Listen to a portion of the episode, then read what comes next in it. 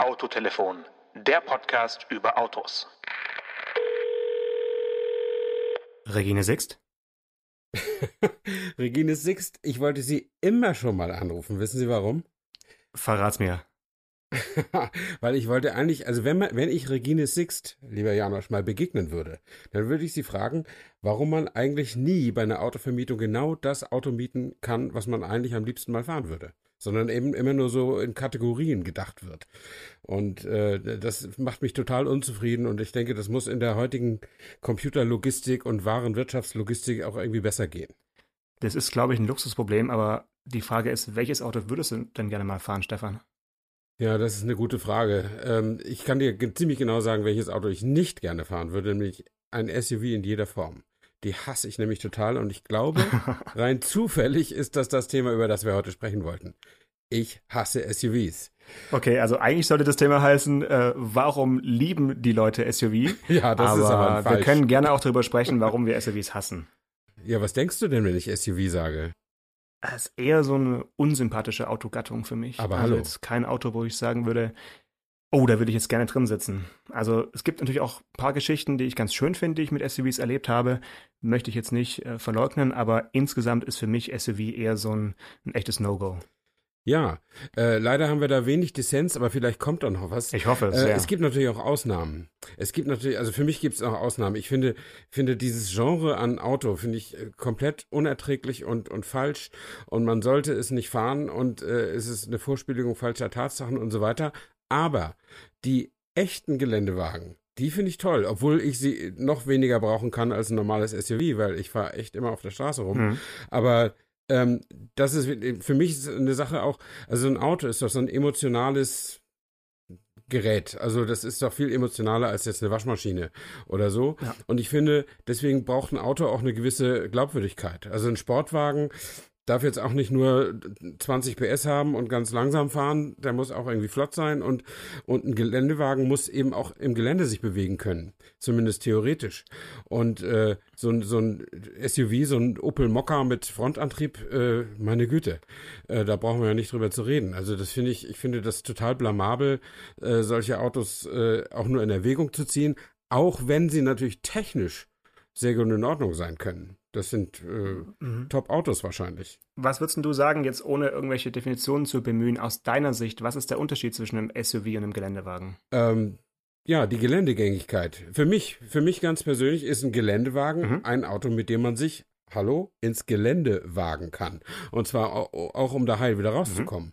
Ähm, also ein Jeep Wrangler oder ein Land Rover Discovery oder ein Range Rover oder da gibt's ja eine ganze Menge. Ähm, und ähm, ein SUV ist aber ein Auto, was nur so aussieht, als könnte man damit ins Gelände gehen. Und Mhm. äh, das Zumindest einige von denen, ja. die meisten, ja. Also ich glaube, für mich ist das so Ja. die, die Definition. Ähm, und es, es gibt ja auch in der, in der deutschen Zulassungsstatistik gibt es ja auch, die werden ja geteilt im, beim Kraftfahrtbundesamt nach SUVs Aber erst und seit, Geländewagen. seit ein paar Jahren, ne? Mhm. Ja. Seit ein paar Jahren erst, ja. ne? Und es ist sch schwierig, da durchzusteigen, warum die das machen. Ähm, aber Mhm. ich glaube, es hat ein tatsächlich ein bisschen was mit Geländegängigkeit zu tun. Ja, ja, da gibt es verschiedene Kriterien, die erfüllt werden müssen. Aber ich habe vorhin nochmal durchgeschaut, die KPR-Statistik. Absurderweise ist der Lada Niva, der für mich wirklich zu den wenigen echten Geländewagen zählt, äh, den findet man bei den SUVs. Also das Richtig. heißt, die Aufteilung ist ein bisschen, ein bisschen seltsam. Da müsste man vielleicht nochmal genau dahinter gucken, was die Kriterien sind und ob die jetzt auch wirklich so trennscharf sind, dass man sagen kann, das eine ist ein SUV und das andere sind Geländewagen. Also spannend fand ich, dass SUVs natürlich äh, sich viel, viel besser verkaufen äh, als Geländewagen. Das ist nicht überraschend, weil SUVs eigentlich, eigentlich die Fahrzeuggattung sind, die einen enormen Boom erleben seit, seit vielen, vielen Jahren, obwohl wir ständig dagegen schreiben, also ich zumindest. Ähm, aber ja, der Tiguan wird bei Geländewagen geführt Ja. und ähm, der Lada Niva bei SUV. Also verstehe ich nicht, warum man, warum man das so macht. Ich verstehe es auch nicht. Also soweit ich weiß, ähm, ich habe natürlich auch mal bei Professor Wikipedia nachgeguckt, äh, hat es tatsächlich ein bisschen was zu tun mit irgendwelchen Böschungswinkel, Rampenwinkeln, Vorhandensein von Differentialen und so weiter. Und ich kenne mich in der, in der, in der Technik des Lada Niva nicht genau genug aus, aber soweit ich weiß, ist das ein Auto, mit dem man sehr, sehr gut im Gelände fahren kann und überhaupt nicht auf der Straße. Ähnlich, Definitiv. ähnlich wie, wie mit dem Land Rover Defender, äh, den, den, den Ja. heute alle so Ja. lieben und der wirklich eine grausige Höhle ist, wenn man damit von A nach B fahren will. Aber im, äh, im, im Geländebetrieb ist der natürlich ziemlich souverän. Das äh, macht dann schon Spaß. Aber offensichtlich sind wir beide dann echte Exoten, dass wir sagen, SUVs sind nichts für uns. Was meinst du denn, woran liegt es denn, dass es trotzdem so, so viele Menschen gibt, die sich jetzt ein SUV kaufen? Also ich habe mich so ein bisschen umgehört in meinem Bekanntenkreis, da gibt es auch einige, die jetzt gerade ein SUV fahren und wo ich sagen würde, ein Kombi wäre irgendwie das bessere Auto gewesen. Ähm, seltsam. Also das, das, da muss es wirklich Punkte geben, die die Menschen äh, überzeugen und sagen, jetzt werde ich SUV-Fahrer. Hast du eine Idee, was es sein kann? Also meine Idee ist, dass es äh, wieder mal ähm, die Psyche ist, die dem Menschen da einen, einen Streich spielt. Äh, es ist die höhere Sitzposition, die äh, das Gefühl gibt äh, einer gewissen Überlegenheit oder einer besseren Übersicht. Und das gibt definitiv ein sichereres Gefühl. Ähm, ich glaube nur, dass sich dieser Wert langsam ad absurdum äh, oder umkehrt, weil es ist einfach das Privileg, was man da, damit mal hatte, hat man ja angesichts der äh, unglaublichen Zulassungszahlen von diesen Autos eigentlich gar nicht mehr, weil Mhm. ständig äh, ist jemand mit einem anderen SUV vor einem vor der Nase und dann über den kann man Mhm. dann eben auch nicht mehr rüber gucken. Und die Alternative wäre dann ein noch größeres SUV zu kaufen, aber das ist natürlich auch schon aus finanziellen Gründen nicht jedem gegeben. Also vom Opel Mokka auf den Porsche Cayenne zu wechseln oder so, das, das wird ja nicht klappen. Ähm, Und ich glaube, dass das wirklich der einzige Grund ist, dass man sich da besser aufgehoben fühlt. Ähm, ich glaube auch, dass das wirklich der Grund ist, warum viele Frauen auch gerne so ein SUV fahren. Das wollte ich gerade sagen. Es ist leider, es ist leider so, dass man sagt, ein SUV ist wirklich das typische Frauenauto geworden. Warum das so ist, hast du gerade gesagt. Ich denke, dieses Sicherheitsgefühl, was man da hat, äh, auch dieses Überlegenheitsgefühl, das, ja, das ist unterbewusst, spielt das eine ganz, ganz große Rolle. Und man hat tatsächlich, wenn man sich jetzt selbst ans Lenkrad eines SUVs äh, beamt, hat man ja auch diese, diese bessere Übersicht und, und genau dieses Gefühl, solange man nicht hinter einem SUV herfährt, wie du gesagt Mhm. hast. Also da helfen dann, da helfen dann im, vielleicht noch Portalachsen, äh, um nochmal drüber zu gucken. Ja. Aber, aber ansonsten, äh, Size Does Matter hat eben Grenzen. Also Ja. wir, wir können ja nicht irgendwann alle mit, mit Aktrossen rumfahren und sagen, super, Ja. äh, super Übersicht, ich fühle mich unbezwingbar. Das stimmt. Also ich habe, ich wohne ja in so, einem- in, in so einer Kleinstadt nahe Berlin äh, und zu dieser Kleinstadt gehören ein paar Dörfer und in einem davon wohne ich und hier wohnt einer, der fährt so einen Dodge Ram. Ähm, und zwar nicht einfach nur so ein Dodge Ram, sondern auch noch einen höher gelegten Dodge Ram. Ähm, das Ding Mhm. ist also wirklich eine Mörderkiste, sieht extrem glaubwürdig aus, hat allerdings auch so ein bisschen den, das Auftreten von irgendwelchen Geldeintreiberfirmen. Also das sieht immer aus, als hätte der Typ total schlechte Laune, wenn er damit durch die Gegend fährt. Das ist wahrscheinlich auch eine gewollte Wirkung, die er so erzielen will. Ähm, das ist natürlich auch ein albernes Hobby, jetzt einen Geländewagen noch höher zu legen, aber du hattest ja das Wort Portalachse schon, schon erwähnt. Also was Mercedes da mit der G-Klasse gemacht hat, den Wagen bin ich mal gefahren.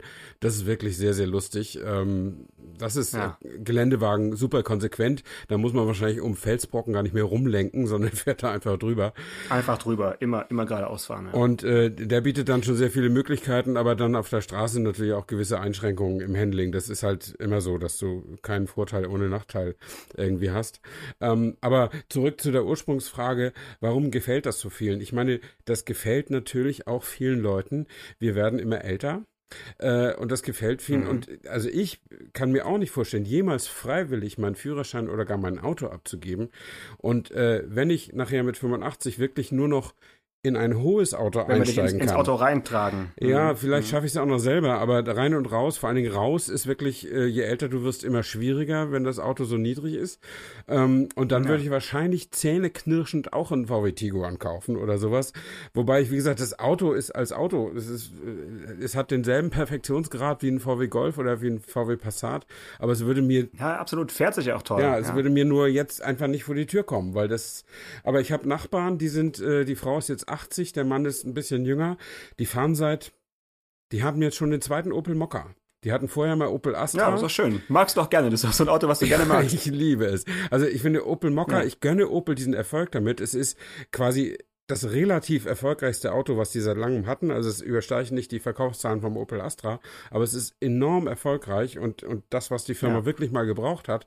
Äh, aber ich meine, es ist, es ist pummelig, krumm, also krumm nicht, aber so, so mollig und so, so undefiniert. Und das sind so viele von diesen SUVs. Aber es ist wenigstens, es ist wenigstens nicht protzig, aggressiv und so richtig unsympathisch. Ich finde, der Mokka ist noch so ein sogenanntes SUV, äh, was jetzt nicht so, so, so richtig unsympathisch daherkommt, sondern eher so ein bisschen unförmig und so ein bisschen, ja, ja, ja so, so nicht, nichts halbes und nichts Ganzes. Genau. Also, ja, das Auto gebe ich, geb ich dir recht. Das, aber ja. es ist beliebt. Ja, und ja, das ist wahrscheinlich ist es beliebt, weil es eben gut ist und das ist das das Package innen drin stimmt, die die die Raumverhältnisse und so weiter.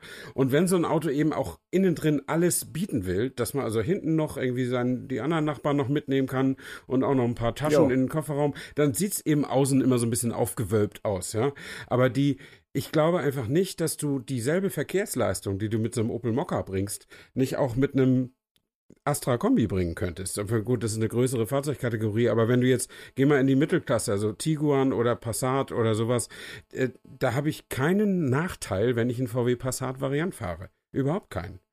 Oder ein Golf-Variant. Oder ein Golf-Variant wahrscheinlich. Wahrscheinlich sogar ja. fast reichen. Ja. Also, ja. ja. Und, und dann eben noch dieser aerodynamische Unfug, der noch dazu kommt, den aber ja. natürlich die, die Autokäufer nicht, überhaupt nicht bedenken, dass sie, sobald sie über 80 fahren, mit einem SUV einfach immer gegen den Wind fahren und äh, sich dann eben wundern, oh, das Auto verbraucht aber äh, ganz schön viel auf der Autobahn. Ich meine, es ist, ist ja kein Wunder. Also bei so einer riesen Stirnfläche, die eben ein hohes Auto mit sich bringt, muss man sich auch nicht wundern, dass es äh, mit, dem, mit dem Verbrauch auf der Autobahn einfach rapide nach oben geht. Und das wird halt von den Herstellern irgendwie gut kaschiert. Ne? Auf, dem, auf dem Prüfstand ist es irgendwie ein bisschen, bisschen egal und, ähm, und der CW-Wert an sich äh, sieht auch gar nicht so schlecht aus, aber die Stirnfläche, ich meine, wer der ein Auto kauft, denkt an die Stirnfläche. Also ich habe noch keinen getroffen. Manchmal runzel ich die Stirn. Und Gewicht. Und Gewicht, ja. Ja, Gewicht auch noch so ein Thema. Ja?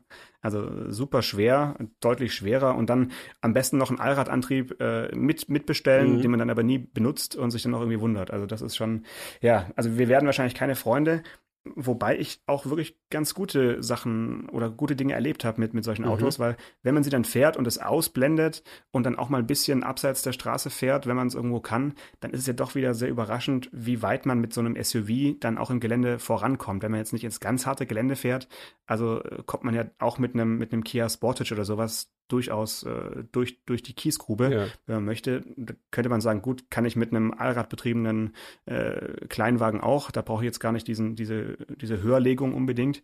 Aber ja, also man fühlt sich ja auch durchaus wohl. Also auch ein, ein Discovery oder sowas ist ja äh, gut, immer noch ein bisschen Geländewagenartiger, aber es sind ja alles so ein bisschen softer geworden mit, mit den Jahren. Mhm. Ne? Also es gibt ja wenig echte Geländewagen noch. Ich möchte jetzt aber ganz kurz nur auch, um es mal zu zelebrieren, dass wir mal nicht einig sind, äh, der mhm. Discovery ist kein softes Auto. Das ist ein richtiger Geländewagen. Der Discovery Sport ist ein softes Auto.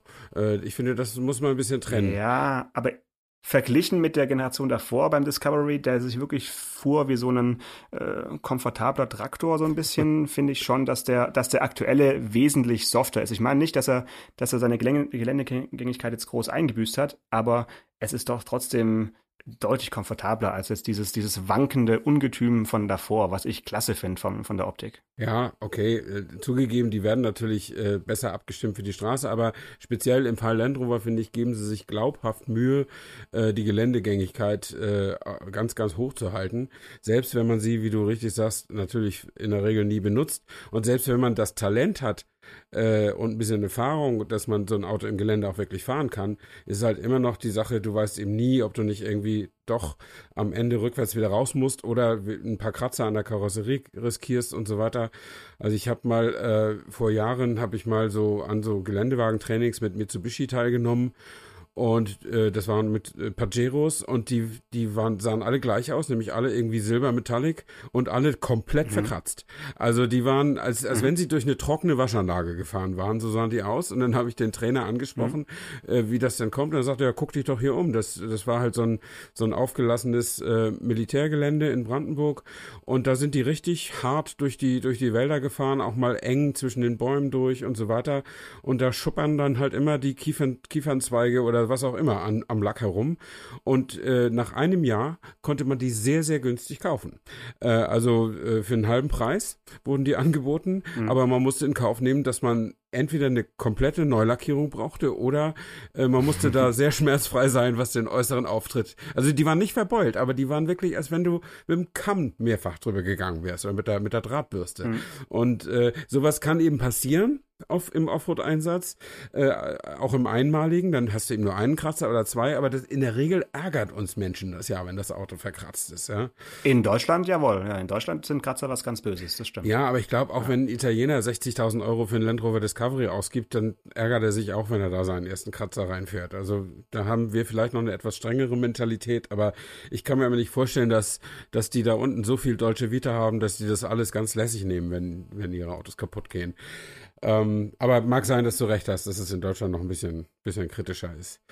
Ähm, hm. Bist du denn ab und zu mal in der Lage, ein SUV auch bestimmungsgemäß zu benutzen? Bestimmung hm, eigentlich nicht, weil ich weder jage noch äh, hm. irgendwelche ähm, Felder bewirtschafte aktuell. Also, wenn, dann habe ich nur aus beruflichen Gründen mal ja. eine, eine Gelände, eine Offroad-Strecke hinter mich gebracht. Äh, das allerdings dann auch mit, mit einem Grinsen im Gesicht. Also, ähm, ich erinnere mich an an ein, zwei Termine, wo man dann auch längere Wasserpassagen mal mhm. durchfahren konnte, was natürlich völliger Humbug ist, aber natürlich eine Menge Spaß bringt. Und ähm, Geröllpisten rauf und runter, mhm. das ist natürlich, ja, schön, schön mal zu erleben.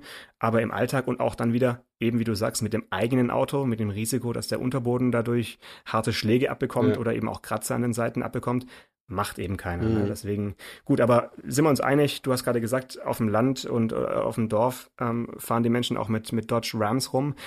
Ähm, in der Stadt, in, sag, gehen wir mal nach München zum Beispiel, im, im Glockenbachviertel, ja, also super Hipsterhausen, ja. kann man sagen, da sieht man verdammt viele äh, große SUV, meistens dann tatsächlich von ähm, ja so mit 40ern beiderlei Geschlechts mhm. äh, gefahren und die haben dort enorme Parkplatzprobleme. Also wer dort äh, mit so einem Auto fährt, da gibt es wenig Tiefgaragen, die, das ist unfassbar. Trotzdem bringt es die Leute nicht davon ab, sich so ein Auto zuzulegen.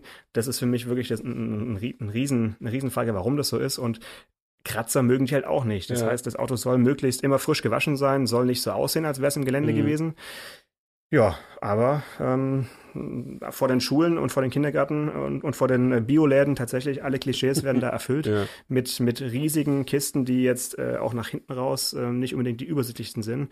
Mm, also weiß ich nicht. Das hat ja anders angefangen. Ich meine, wofür steht SUV? Äh, Sports Utility Vehicle. Mhm. Ähm, nicht unbedingt sportliche Autos, sondern eigentlich waren es ja Autos, die für freizeitorientierte Menschen ja. gedacht waren. Ja? Also der klassische Surfer, äh, der, der sein Brett aufs Dach nagelt und damit irgendwie an den Strand fährt. Was ist denn das, das erste SUV gewesen? Da gibt es ja verschiedene Theorien. Jeder Hersteller oder viele Hersteller äh, reklamieren es für sich, aber wir sind uns eigentlich fast einig, dass es ein ähm, ganz lustiges Gefährt ist, oder? Äh, wenn du ein Toyota RAV4 meinst, äh, wäre wär ja, ich einig, genau. würde mich würde allerdings zurückfragen, was an dem Auto lustig sein soll. Die Optik. Also mhm. als, äh, als Zweitürer oder als Dreitürer, diese kurze Variante. Richtig, den gab's ja klein. Äh, fand ich durchaus, ja, also der kam, glaube ich, auch erst klein, wenn ich es richtig erinnere. Der kam so ganz kurz, mhm. äh, 94, und dann erst ein Jahr später kam dann der Fünftürer, der ganz normal aussah, eigentlich wie so ein, äh, ja, bisschen abgerundeter Geländewagen. Aber dieser, dieser kurze, dieser Dreitürer und dann vielleicht noch mit irgendeinem so Zweifarblack, den ich mir zumindest gerade vorstelle, mit so einem leichten äh, lila blassblau Schimmer. Mhm. Also ich fand, das war schon ein Auto, was äh, ja, was, was lustig aussah, was ich auch als, als Kind oder als, als Jugendlicher dann als Modellauto mal äh, in der Hand hatte. Und ich erinnere mich noch gut an den, an den allerersten RAV4. Ja, an den erinnere ich mich auch. Äh, offensichtlich nicht ganz so gut wie du, weil, weil mir der Dreitürer ent, entfallen ist. Ähm, aber ich fand immer, der RAV4 ist ein wunderbares Beispiel. Ähm, auch für die, für die, für die, ja, für die Ignoranz äh, der Firma Toyota ihrer, ihren eigenen Pro Produkten gegenüber. Also der war der Marktführer auf diesem wachsenden Markt und ist komplett abgestürzt inzwischen. Also zumindest in Deutschland ist ein RAV4 doch äh, deutlich, deutlich hinter, hinter vielen Konkurrenzmodellen äh, abgeblieben. Also ich habe äh, in die KBA-Statistik mal geguckt für, für 2017, da waren das äh, nicht ganz 8500 Neuzulassungen ähm, und da hat ein Tiguan hat über 70.000. Ne, das ist, ähm, ja gut, Tiguan als Vergleich. Ähm, was, was ist denn da noch so in der, in der Liga mit, mit dem RAV4? Das sind wahrscheinlich, die Japaner haben es wahrscheinlich eh schwer, aber da kann man sich auch mal noch das Design angucken und ganz ehrlich, der aktuelle RAV4, mh, mm, ja, ist schon ein bisschen polarisierend, würde ich sagen, wie der da aussieht. Da ist schon, ja, nicht ganz so gefällig. Ja. Ne? Also, ich guck gerade, ich habe es mal auf dem Computer mal aufgerufen, der Mazda CX3, der ein Tick kleiner ist, hat 16.100 ja. und der Mazda CX5, okay. der hat 18.900 Zulassungen. Der, und man muss mh. eigentlich Toyota zugutehalten, die haben im letzten Jahr oder im 2016 ein, ein, ein sehr futuristisches SUV-Derivat gebracht, den CHR. Ähm, und ja. der ist offensichtlich, offensichtlich sehr gut. Der läuft nämlich mit, letztes Jahr mit 13.000 Zulassungen, also besser als der Klassiker äh, RAV4. Insofern sind sie wahrscheinlich bei Toyota doch noch, doch noch zufrieden mit, ihrer, mit ihrem SUV-Verkauf. Aber wie gesagt, der war als äh, der RAV4 war der Marktführer und der, der Tiguan hat es auch nicht im ersten Jahr geschafft, den, den vom Thron zu stoßen. Aber irgendwann hat er es natürlich geschafft. Klar, dass ein VW in der gleichen, im gleichen Segment immer erfolgreicher läuft als ein Toyota. Aber ich habe immer das Gefühl gehabt, sie haben sich kampflos ergeben. Hm. Aber das ist Toyota, finde ich, bei, bei vielen Modellen äh, leider. Ne? Also ich sage nur Stichwort Auris, also wenn, wenn, wenn ja. man einen so Namen wie den Corolla einfach hergibt, ja, äh, das, ist, das ist dann wirklich ein, ein äh, Markenproblem, sich da kampflos ja, zu ergeben. Ähm, aber sonst danach, äh, also so, ich habe vorhin schon den Kia Sportage genannt, mhm. das ist so wirklich für mich das erste bezahlbare SUV gewesen. Ich glaube, der kam, wann kam der denn? Der, den ich meine, der kam so 2000 rum oder 2004 wahrscheinlich, ja, 2004 kam der, mhm. der dann wirklich so ein bisschen aussah, auch wie so eine, ja, bisschen günstig nachgemachte äh, M-Klasse der ersten Generation, so ein bisschen die M-Klasse des kleinen Mannes. Da hat man dann plötzlich auf einen Schlag enorm viele Sportages rumfahren sehen, auch wenn der nicht so richtig lang gehalten hat, glaube ich. Aber das ist für mich so das typische Auto, wo dann die, die Pest irgendwie losging mit den, mit den ganzen SUVs für jeden. Ja. Also ich, Oder gibt es für dich noch ein Auto, wo du sagst, an den erinnere ich mich noch besonders gut, weil er ganz besonders hässlich war? das kann man nicht sagen. Also was noch äh, in dieser SUV-Ära äh, äh, drin ist, was, äh, woran ich mich erinnern kann, ist äh, Land Rover Freelander. Ähm, das ja, war der erste, der erste mhm. Land Rover, der nicht so knackhart auf Gelände konstruiert war und den es ja später ohne als, Leiterrahmen, ja. den es ja später auch als als Zweitürer gab. Ähm, äh, Quatsch, als Zweitürer. Ja, doch, den es eben auch als, als Zweitürer gab. Ähm, oder als mit Frontantrieb auch gab, äh, obwohl die den kaum verkauft haben mit, mit Frontantrieb. Ähm, weil die Leute, die einen Land Rover kaufen, eben eigentlich auch kein Frontantriebsauto haben wollen. Und äh, woran ich noch persönliche Erinnerungen habe, ähm, äh, ist ein BMW X5. Ähm, das ist natürlich eine, eine, eine, ein, zwei Klassen höher, als wir gerade besprochen haben, aber den X5 werde ich schon deshalb nie vergessen, weil sie ein neues Kürzel für ihn eingeführt haben, nämlich SAV, Sports Activity Vehicle, damit sie Yo, äh, very active. ja, damit sie sich ein bisschen abheben können von dem Plebs, der SUV heißt. Äh, das fand ich immer ein bisschen hm. sehr albern von, von BMW, aber es hat offensichtlich dem Auto nicht geschadet. Äh, es war ein gigantischer Erfolg ähm, und das Auto heute, das ist jetzt, äh, also den, den X5, den würde ich nicht von der, von der Bettkante stoßen. Also das ist, ist wirklich ein tolles Auto. Ähm, der ist fast schon obszön groß, aber trotzdem sieht er nicht. Ja, der ist riesig. Trotzdem ja. sieht er nicht obszön aus. Während zum Beispiel ein Audi Q7 in der aktuellen Generation sich ja. so seltsam klein macht und so daherkommt wie so ein Kombi, aber wenn du dann näher rangehst, ist er wieder irre groß. Also der. Und er ist einfach auch immer sehr lang, also der ja. hört auch nicht auf. Ich finde auch der erste genau. Q7 war so ein Auto, was an dir vorbeifährt und dann kommt immer noch mal eine, eine Fensterscheibe. Man denkt, das kann doch nicht sein. Ja. Also ist es eine Stretch-Limo? Ach nee, ist ein Q7. Also der ist irgendwie sehr lang geraten, mhm. da gebe ich dir recht. Und aber der erste X5, den fand ich durchaus schon sehr äh, groß ja. und, und so ein bisschen elefantenartig. Ja. Wenn, wenn man jetzt mal wieder so, ein, so eine erste X5-Generation rumfahren sieht, denkt man, hups, gerade beim Heck ist schon sehr viel Schrankwand, muss man sagen. Ja, das Heck war damals wirklich einfach abgeschnitten. Das sah aus, als wäre das Blech zu Ende gewesen und dann war es abgeschnitten. Obwohl ich den Designer kenne, der das gemacht hat und das ist ein super Typ, der war bis letztes Jahr äh, der, der Chefdesigner von McLaren, äh, Frank Stevenson. Und dann hast du, hast du nicht, hast du nicht irgendwie mal daran hindern können, dass du sagst, hier, mach das mal anders. nee, da, da war Stefan, das, was war da los da, an dem Tag? Das Kind saß ja schon im Brunnen Millionen.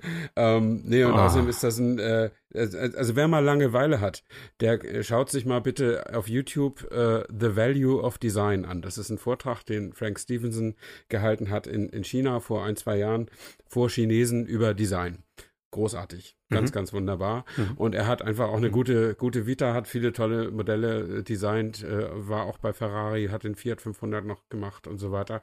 Ähm, also ein guter, guter Mensch. Und ich habe jetzt nebenbei, multitasking-mäßig, doch mal ganz leise versucht, auf meinem Computer Wikipedia zu öffnen und Kia Sportage nachzugucken. Äh, ja. 1994 kam der erste und auch schon in Deutschland. Nee, den meine ich nicht den meine ich nicht. Der, der war noch so sehr, sehr rumpelig. Ja. Ich meine, die Generation danach, die dann so ein bisschen äh, weichgewaschener aussah. Die müsste so. Das war 2004, ja. da hast du recht. Ja, genau, den, den hm, meine ich. Okay. Das, das war so, da hat sich irgendwie ausgebreitet. Ja. Ab da ging es dann richtig los. Ja. Aber 2000, ja, das ist auch schon wieder lange her. Ne? Seitdem haben wir damit zu, mit zu kämpfen mit, diese, mit diesen Autos. Ja. Und vielleicht noch einen draufzusetzen, was hältst du von diesem mittlerweile auch nicht mehr ganz neuen Trend der SUV-Coupés? Ja, die sind wenigstens, ähm, also ich kann mich gut erinnern an, an, an, an eine äh, Pressevorstellung äh, vom BMW X6. Ich weiß gar nicht, mhm. es war nicht die Pressevorstellung, aber es war ein irgendein BMW-Termin und da war das Auto Thema unter uns Kollegen. Und da war ein italienischer Kollege dabei und der hat, der, der fand das irgendwie komisch, dass wir Deutschen das Auto so kritisierten. Und dann sagt er, you know, this is a Berlusconi car. Ja, und genau yes. das, das hat er richtig äh, getroffen. Das ist wirklich so ein Geldeintreiberwagen. Ne? Aber man sieht den, ja. man sieht den in Berlin relativ häufig.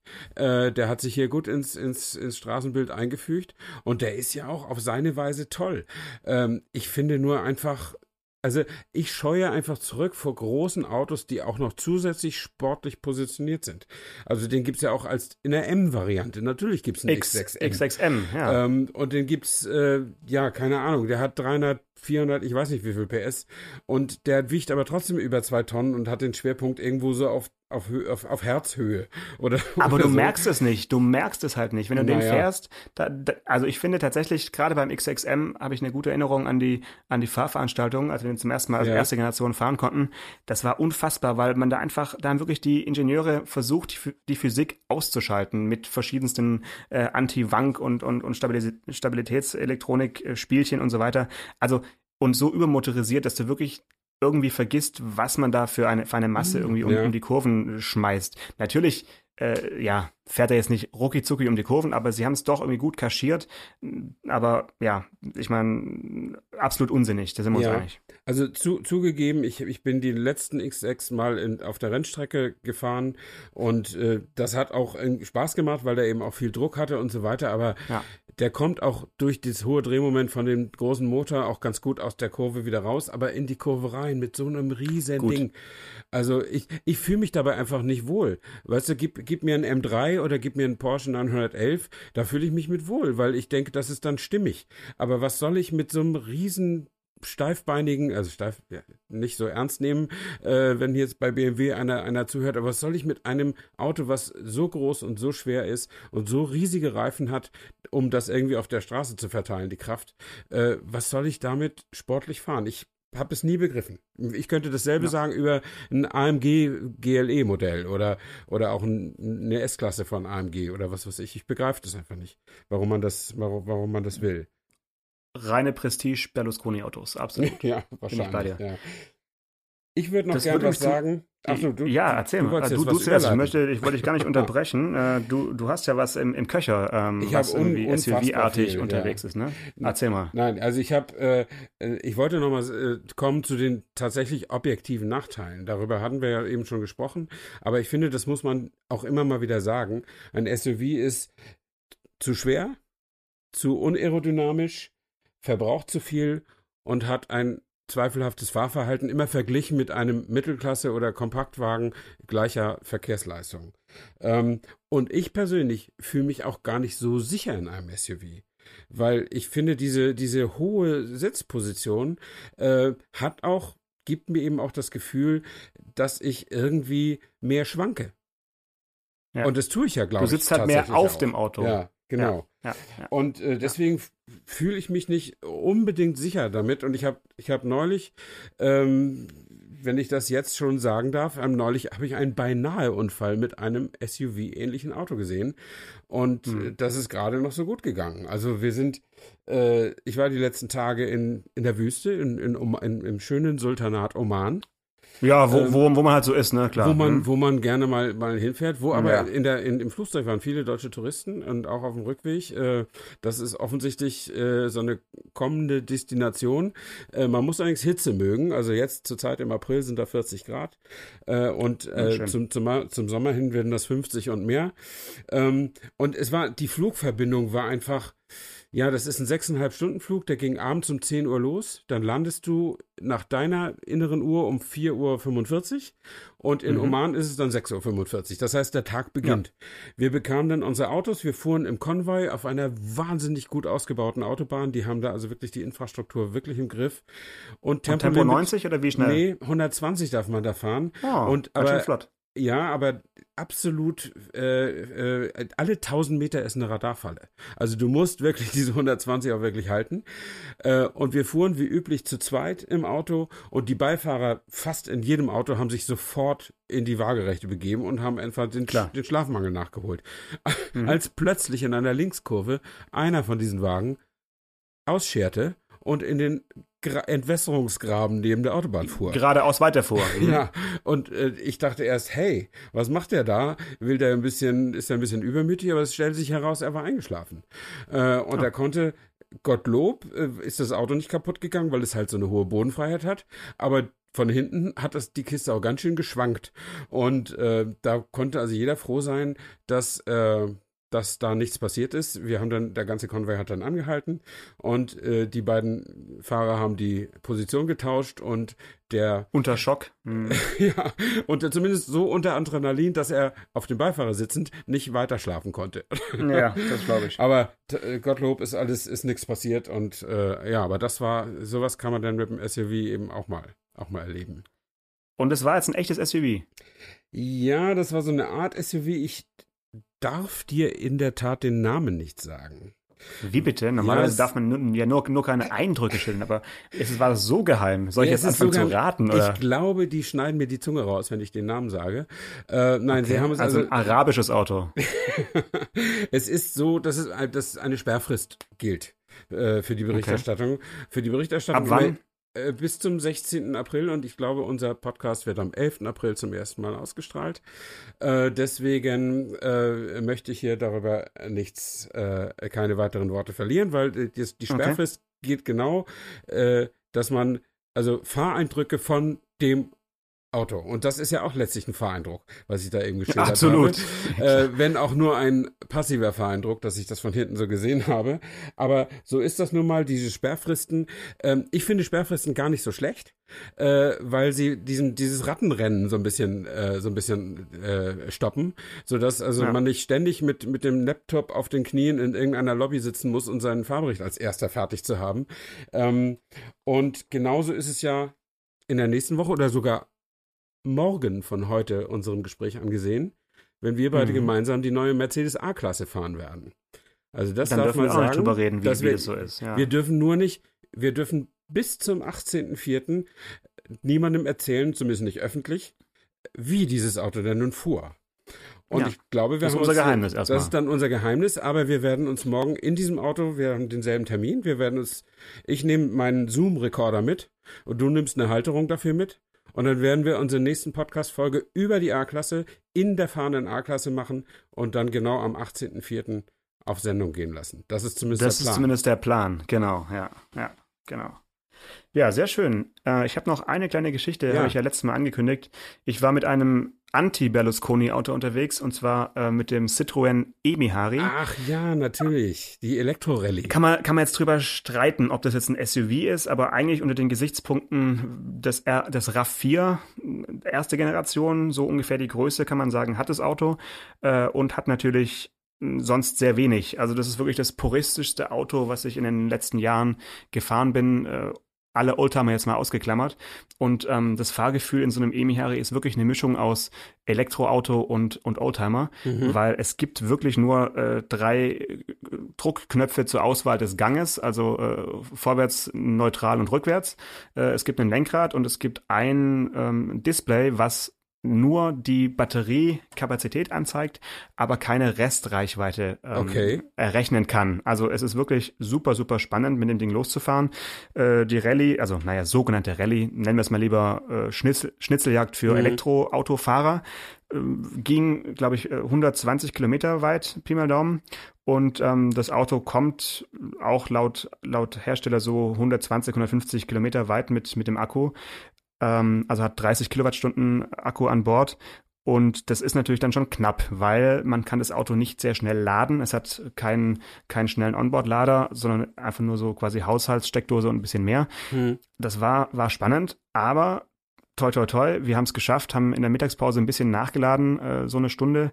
Und dann hat es alles war wunderbar funktioniert. Und natürlich war das Auto der Hingucker schlechthin auf der Rallye. Da fuhren ja. sonst mit äh, alles Mögliche, was es heute zu kaufen gibt. Äh, also Tesla ist natürlich vorneweg, auch ähm, Panamera Hybrid äh, mhm. Wagen, wo, wo man sich fragt, okay, hm, die fahren dann doch die meiste, meiste, meiste Zeit der Strecke mit Verbrennungsmotor, aber ja. gut. Ähm, und das Autochen ist, sage ich mal, das perfekte Auto für Menschen, die in Südfrankreich äh, vom Ferienhaus zum Strand fahren und ja. wieder zurück. Viel, viel weiter würde ich damit jetzt nicht fahren wollen. Also das ist alles sehr handgedengelt äh, und mhm. Kunststoff und äh, es hat zwei Löcher im, im Fußraum, also auf beiden Seiten Fahrer und Beifahrer, falls ja. es mal reinregnet, damit, damit das Wasser rausläuft. Mhm.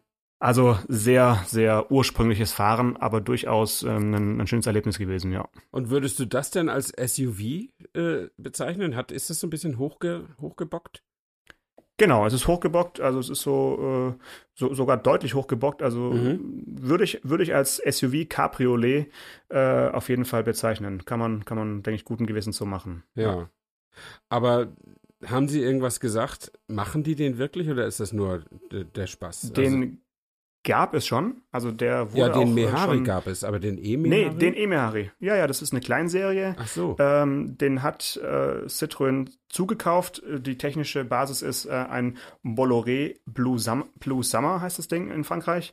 Ist so ein, ja, äh, sehr simples Elektroautochen. Darauf aufgebaut hat man eben diese bisschen an den C4 Cactus erinnernde mhm. Karosserie, aber als Cabriolet. Und man hat davon auch jetzt einige verkauft. Ich glaube in Deutschland allerdings nur elf. Aber okay. das reicht doch erstmal, weil ähm, es hat jetzt, es wurde auch die nächste Generation angekündigt, die dann mhm. ein bisschen komfortabler sein soll und auch einen Airbag bekommt und so weiter und so fort, also nicht ah, ganz ja. so puristisch sein soll. Okay. Aber tatsächlich wird er weiterhin äh, produziert und angeboten, ja. Ja. Na gut, für dieses SUV würden wir dann vielleicht heute mal äh, ein Auge zudrücken in unserer ganzen Verachtung. Ja, äh, das ist, äh, der Wagen genießt dann Welpenschutz äh, sozusagen. Äh, aber ansonsten freue ich mich auf morgen in einem ganz normalen Auto äh, in der Mercedes A-Klasse zu sitzen und ähm, bin auch sehr gespannt, ob äh, wir das Gespräch, was wir dann auf jeden Fall führen werden, ob wir das sendefähig kriegen wegen der Nebengeräusche, die im Auto sind. Ansonsten müssen wir es wie ein Interview abtippen und hinterher nochmal aufsagen. Was hältst du davon? Das ist eine sehr gute Idee und es hängt ein bisschen davon ab, wie laut das Auto ist von den ja. Nebengeräuschen und auch wie oft uns die äh, Mercedes-Stimme äh, dazwischen quatscht. Die müssen die wir vielleicht ausschalten. Nicht, dass sie Nee, das, das Bediensystem von, von der neuen A-Klasse äh, reagiert ja auf gewisse äh, Worte und fängt dann an, äh, mitzureden. Können wir mal schauen, ob die uns dann vielleicht ins Wort fällt. Aber da lassen wir uns mal überraschen. Das wäre eine interessante Variante. Das würde ich sogar wieder senden. Warum nicht? Also, ja, why not? Dann freue ich mich auf morgen. Ich mich auch. Und alles Gute. Wir sehen uns. Bis dann, Stefan. Mach's gut. Autotelefon, der Podcast über Autos. Mit Stefan Anker und Paul Janosch Ersing.